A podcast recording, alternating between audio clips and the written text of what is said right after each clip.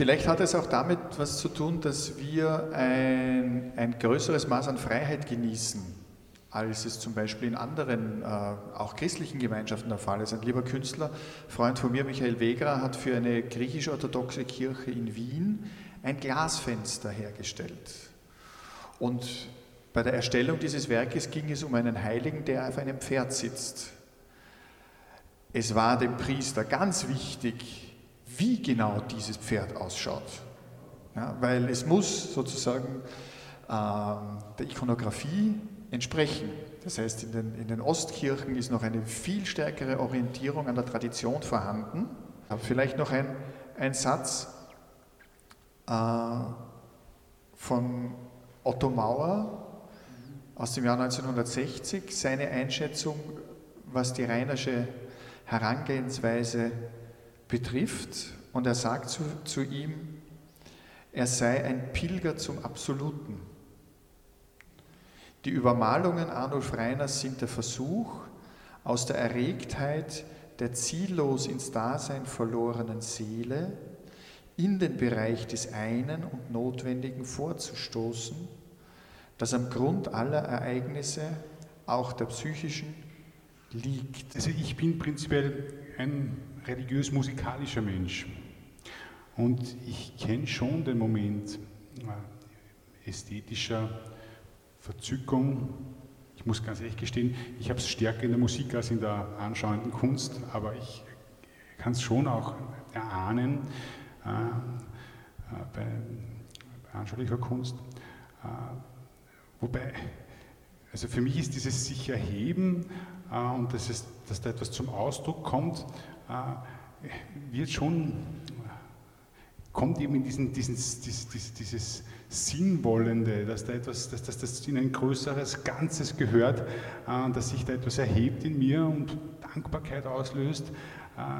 Das, das, ist für mich nicht zu trennen voneinander. Und ich, ich kann jetzt nicht in einen äh, ganz profanen Menschen, vielleicht, ich weiß nicht, wie religiös-musikalisch du jetzt bist sozusagen, ähm, wie, wie, wie, wie, setzt sich so ein Gefühl fort, äh, wenn nach, nach einer ästhetischen Verzückung? Wie, wie, wie wirkt das ins, im Leben weiter? Äh, was, was wird damit einem gemacht? Oder geht es einfach um eine möglichst lange Ausdehnung dieses Momentes der ästhetischen Verzückung?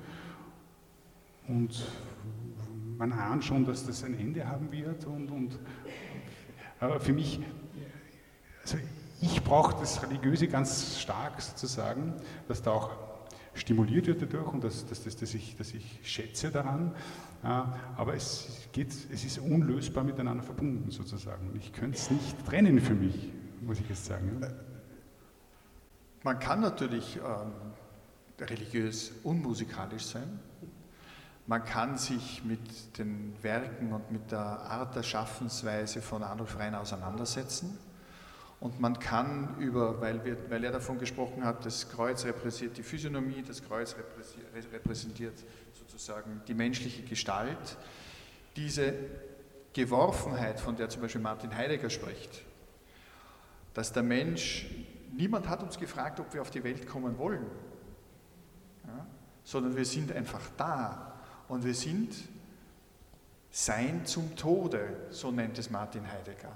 Ja, dass wir aus dieser ähm, Finalität, des Bewusstseins der Finalität, das ist wieder religiös, keiner weiß den Ort und die Stunde, ja, dass wir aus dem nicht herauskommen. Und ich kann ja auch in, in, in dem radikalen Anerkennen dieser, dieser Geworfenheit und dieses Bruches, dass ich weiß,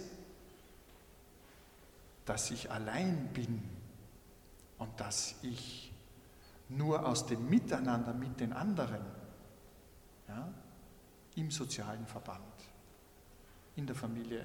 Und da sind wir ganz ähnlich sozusagen auch in dem, was, was, was sozusagen von der religiösen Seite her gesagt wird, dass ich das ja auch nachvollziehen kann, dass für mich diese irdische Existenz die einzige ist, an der ich mich festhalten muss und dass, ich mir, dass für mich in den Bildern, wo wie eben gesagt, diese suchende Seele, so wie es jetzt Otto Mauer beschreibt. Ja, also, und in der, in der Begrifflichkeit schwimmen wir ja sehr stark hin und her, ja, dass ich im Betrachten dieser Bilder auch dieses Mitklingen erfahren kann. Da gibt es einen Künstler, der bringt es für mich zum Ausdruck.